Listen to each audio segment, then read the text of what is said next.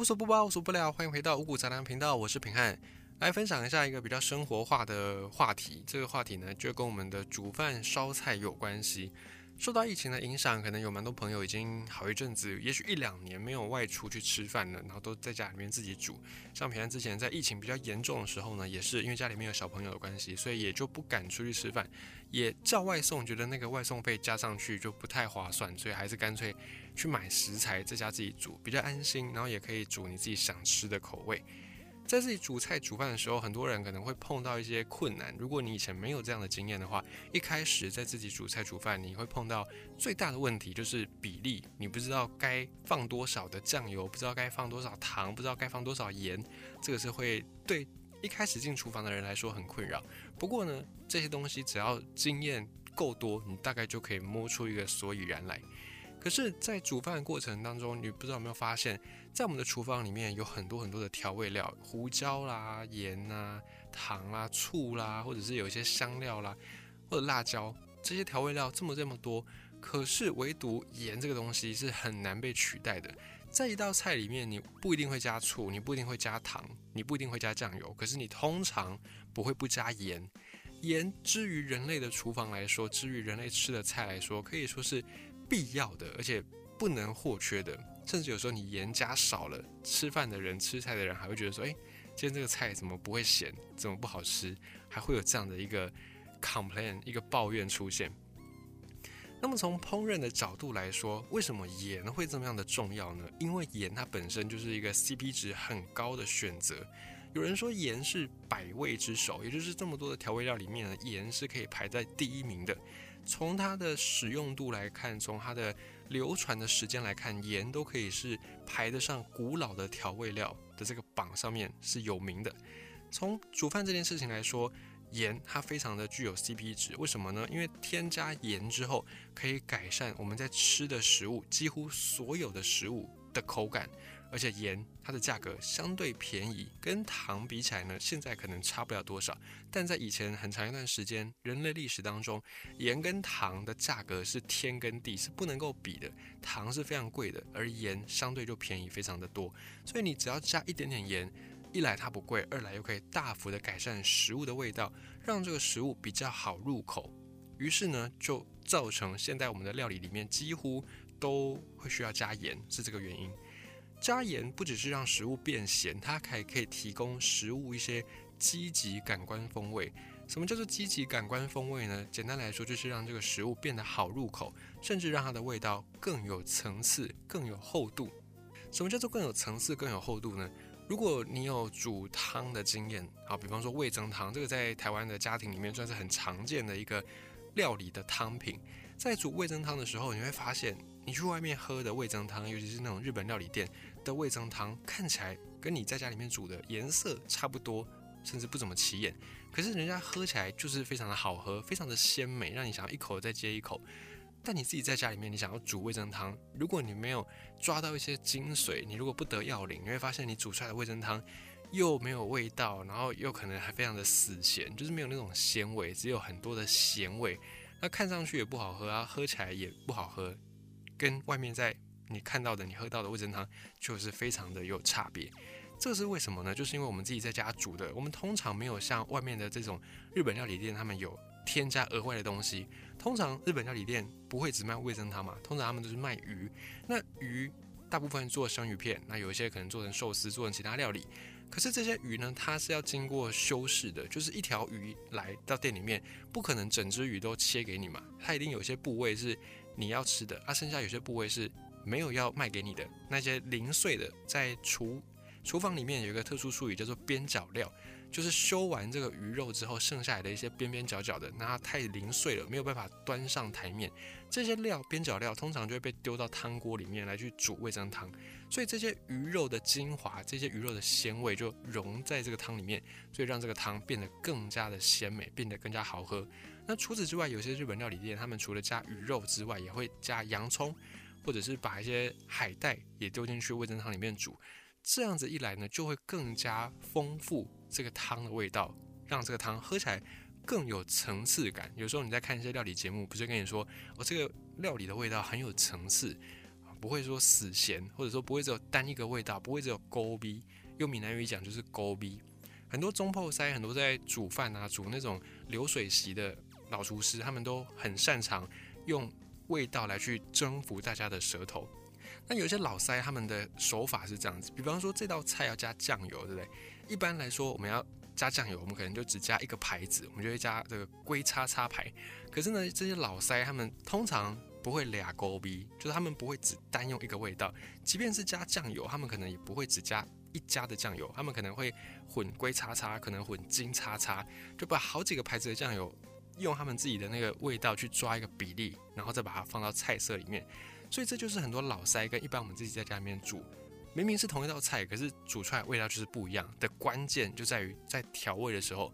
老塞都不会俩勾逼。还有做咖喱也是，很多时候你去外面吃咖喱就觉得诶很好吃，可是你自己在家里面买咖喱块回来煮，就是没有到那个味道。可是你明明看那个咖喱块都是一样的啊，为什么还是会有不同的味道呢？这个也就是在于外面店家的咖喱，通常他们也不会只用一家的咖喱块，他们可能用两三家，然后自己去调那个比例。啊，这边有点扯远了。总之呢，就是要告诉你说，料理这个事情它是有厚度的，它是有层次感的。而加了盐巴之后，这个菜色的层次感就会变得更加丰富，不只是提供这个食物的咸而已。盐巴加进去还可以提升食物的鲜味，增强食物的味觉，让你的吃下去的那个口感变得更好。比方说，在日常的生活当中，我们会吃水果嘛，有时候有些地方在吃西瓜的时候，会额外再抹一层盐上去，把这个西瓜上面抹一点盐。按照我们的直觉来说，应该是这个西瓜会变咸的，对，会变得很奇怪，有点咸甜咸甜的。可是实际上，如果你有吃过抹盐的西瓜，你就会发现这个西瓜吃起来是更甜的，因为这个咸味它进到我们的味蕾上面去，它就会有一些作用，有些反应，然后让我们可以更能够感知到甜味，它就会有一个对比，所以你对于甜的那个感受就会被放大。再来盐也可以增加鲜味，像是日本的那种。家庭里面，家家户户可能都会备有一种叫做粗汁的调味料。这种粗汁，它就是用很多成分去混合的调味料。那这个时候，你用了这个粗汁，再加一些些的盐，你就会发现这个味道变得更加鲜美。同理，你在煮味增汤的时候也是这样子。像平安自己，我在家我在煮味增汤的时候，除了放味增之外，我味增只是拿来给它上色，让它看起来是有那个味增的浓稠度。那除此之外，主要调味我是用柴鱼，直接把那个柴鱼加进去汤里面，把它捏碎，就是更好的有那个反应。捏碎完之后加到汤里面，它很快就会化掉。再来再加酱油，除了是给它上色，也是增添它的鲜味。你可以试试看，只要多这两个步骤，加酱油加柴鱼，你喝到的味增汤跟外面喝到的不能说完全一样，但至少八九不离十。你如果有机会，你可以试试看。所以盐的味道呢，也可以增加鲜味。再来是盐还可以增加食物的口感，像是我们刚才讲到的，有一些汤喝下去很像是在喝开水一样，北加波比没有什么味道，然后那个口感也是稀稀的、汤汤水水的，没有什么样汤的感觉，不像是喝浓汤那种感觉。可是如果你在这个汤里面加了一些盐之后，就会让这个汤的厚度变高。醇厚度变高，就很像是你在喝浓汤的时候，浓汤跟清汤两个汤种之间的差别，你应该蛮容易可以分辨的。那有时候你觉得这个汤太清了，太没有厚度，太没有那种丰满感的时候，你就可以尝试加一些盐，就可以让这个汤的口感往上再提升。所以你看，你加一点点盐就可以带来这么多的好处，再来盐又不贵，因此料理里面就必不可缺少盐。另外还有一个盐不能够缺少的原因，是因为在以前没有所谓的冰箱这个事情，以前就是菜毒，就是一个橱橱柜，然后里面就放吃完没有吃完的剩菜剩饭。那这个菜毒也不过就是几十年前的事情，所以冰箱这种东西发明可能还不到百年。可是冰箱这个事情以前是并没有的，所以为了要保存食物，就只好用盐来去腌制。那盐呢，也是可以提高食物的保存度。还有盐本身对人类的生理构造来说也非常的重要，因为盐的主要成分是氯化钠，氯化钠对人体的生理构造来说是很重要的一种营养素。氯化钠，我们从这个氯化钠从盐巴里面可以摄取到钠离子跟氯离子，而钠离子对于我们的神经、对我们的肌肉能够正常运作是不能缺少的一种物质，而且钠离子也会参与我们体内的体液的调节，促进可能消化液的分泌，或者你的胃酸、你的口水的分泌，可能都需要钠离子来参与。再来，它也要维持我们的胃里面有一些蛋白酵素、一些分解食物的酵素的那个正常作用环境，也是需要钠离子。另外，钠还在我们的身体负责什么呢？负责控制血压、维持血液的容量等等，都发挥了一定的作用。盐也参与了胃酸的形成，还有胰脏的胰液、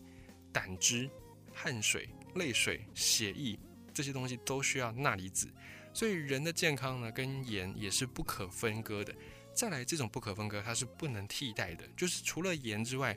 你知道只能够从食物当中摄取到天然的盐类，比方说你吃肉，肉里面有一些天然的盐类。可是你要吃多少肉才能够获得跟你直接加盐一样的那个量呢？再来，你要吃到那么多的肉，以价格上来看，你还不如直接吃盐，那个 CP 值来的是更高更高。好，讲完盐之后，我们再来讲一下糖。糖的本质是什么？是碳水化合物。碳水化合物在我们的人体里面，它也有功能，主要是提供我们能量来源。但就算你不用糖，你的料理里面没有加糖，你还是可以从其他地方摄取到碳水化合物，比方面、比方饭、比方面包这些东西，主食类通常都是碳水化合物。所以糖从生理构造上来看，它就没有像盐这样有必须存在的必要性。而且我们从其他食物获得到的碳水化合物比糖来的更加丰富。所以你会听说有人要戒糖，可是你不会听说有人要戒盐，比较少啦。可能有人为了健康会减盐，会少盐，可是完全不加盐，大概还是比完全不加糖的人来的少，非常的多。而在炼制上面呢，盐跟糖它们获得的管道跟途径也是天差地别。盐跟糖都是从自然界来的，那盐呢更加纯粹，盐来源主要是海水。我们的人类祖先很早就发现了食盐，就是可以直接吃的盐。传说啦，在炎帝时期，我们都说炎黄子孙嘛，在炎帝的时候，在中国山东半岛一带就有一支民族，他们就发明了用海水制盐的方法，而这个制盐的方法还相对简单，不用太多工具就可以来炼制出盐。那大概在历史上面八万年前，以前我们人类的祖先还只能够采集，还能够狩猎的时候，偶尔他们会从水果或者是从一些野生的蜂蜜里面来去获得甜味，获得甜感。但是你要获得这些野生的水果，你可能要去跟鸟类来抢食，因为很多鸟类都会吃浆果。后来人类的祖先慢慢学会了自己炼糖，从一些天然的植物里面去炼糖，比方甘蔗，比方植物的种子，或者从一些粮食里面，比方米，比方麦，而去从里面炼制出一些糖。可是呢，你要炼糖，就代表你首先要有炼糖的技术。炼糖的技术，你要从植物里面去提炼这些物质，比你从海水里面直接晒干晒出盐来说是要复杂的多。再来，你要炼糖，就代表有一些作物会被你拿去炼糖，没办法当成是主食。这个时候就有一个前提，有个大条件是你的作物产量要足够多，可以把整个部落的人喂饱，还有多余，你才有办法拿这些东西去炼糖。所以，它对于一个社会的经济门槛要求也是比较高的。因此，在过去很长一段时间，可能几千年之间，糖都作为一种昂贵的调味料，只有贵族、只有有钱人才能够吃得到，才是一种奢侈品。更不用说现在在烹饪、在煮饭的过程当中，糖更多时候是做成调味料。就是你要做成调味料的时候，又代表说你要有量多到一个程度，你才有办法把它拿去做调味料，而不是直接吃。所以这个对于整个社会的经济门槛又要求又更高了。也因此，顺带一提，现在在台湾的台南这个地方呢，有很多网友都会戏称说啊，台南就是空气当中都弥漫着糖，这样有点算是戏称说台南的食物口味比较偏甜的这个状况。但其实这个也是有原因的，因为有一个说法是因为在台南以前日治时代或者是更早时期，这边就糖厂林立，那很多地方都种甘蔗，所以当地人很早就知道糖的美味。于是呢，就习惯在饮食里面添加糖，这是他们长久下来流传的饮食习惯。有一个说法是这样子，另外还有一个说法是在台南，可能过去很多的达官贵人嘛，那只有达官贵人才有那个资历物力，有办法有那个经济去负担吃糖这个事情。所以等到后来比较普遍之后，就糖的东西比较普遍之后呢，很多台南的百姓也会在料理里面加一些糖。来感觉让自己家族好像也是有钱人，好像也是可以上流社会的那种感觉。也有一个说法是这样子，啊，反正不管怎么样，你就可以发现说糖跟盐对比起来呢，它还是有一些炼制程度上或者是获得程度上的差异性。再来顺带一提，味道的机制在我们的生理构造上面其实还蛮特殊的。一般来讲，我们说味道，味道，我们都会想说就是酸甜苦辣嘛。但其实辣是一种痛觉，它并不是一种味道。所以正确来说应该是酸甜苦咸。那等到大概百年前呢，有日本科学家他们就发现了味精。这个之前五谷杂粮也曾经分享过，你可以回去搜寻味精，就可以找到相关的那个级数。在百年前，科学家发现了味精。可以被炼出来之后呢，多了一个味道叫做鲜，酸甜苦咸鲜。现在又有一些科学家他们在说，除了这个酸甜苦咸鲜之外呢，五味之外，应该还有一个第六味叫做脂，脂肪的脂去掉肉字旁的右边的那个部分，那个脂圣脂的脂，这个脂味呢是来自于日文，那这个脂的意思就是代表说脂肪的那个味道。脂肪，有人说脂肪有一种味道，那这个味道就是独立在酸甜苦咸鲜之外的第六味。不过这个说法还有待商榷啊，因为你要成立一个这个学说，你必须后面要有相对足够的科学证据嘛，大家才可以信服你。所以关于脂味这个味道，有一些科学家认为有啊，有些科学家认为说这个不能算是一种味道，它只能够算是一种口感。所以目前这个科学界还有一些争论。但是呢，我们都会以为说味道，不管是酸甜苦咸鲜，或者是脂，我们都会想说应该是我们的舌头上的味蕾在感知这些味道。但其实舌头的味蕾只负责感知一部分的味道，剩下的味道，比方说酸甜苦咸鲜的甜，好了，我们以甜来讲，甜这个味道呢，它算是一种基础的味道。那在这个甜味之外呢，还有更多细节上的味道，还有更多层次。比方说，同样都是甜，都是以水果来讲好了。香蕉的甜跟苹果的甜，跟芭乐的甜跟芒果的甜，你可以马上就想到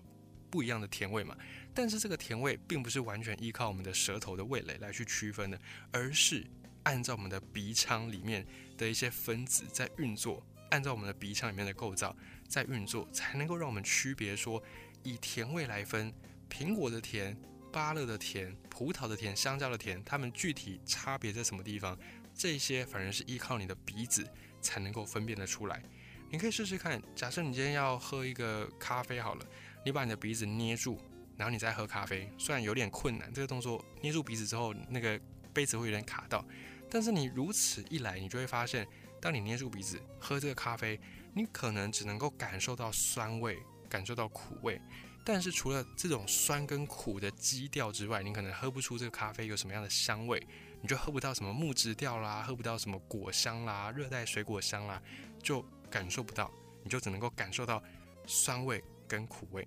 那么所谓的味道到底是什么呢？味道呢，就是大脑它从各个感官获得到的讯息，然后共同的被整合起来，才变成我们所熟悉的味道。如果只讲酸甜苦咸鲜的话，以鲜味来说好了，鲜味相对是比较能够好获取的，跟咸味一样。你要获取单纯的咸味，你就直接吃盐巴；再你要获取单纯的鲜味，你就直接吃味精。这两个东西就可以直接带给你什么叫做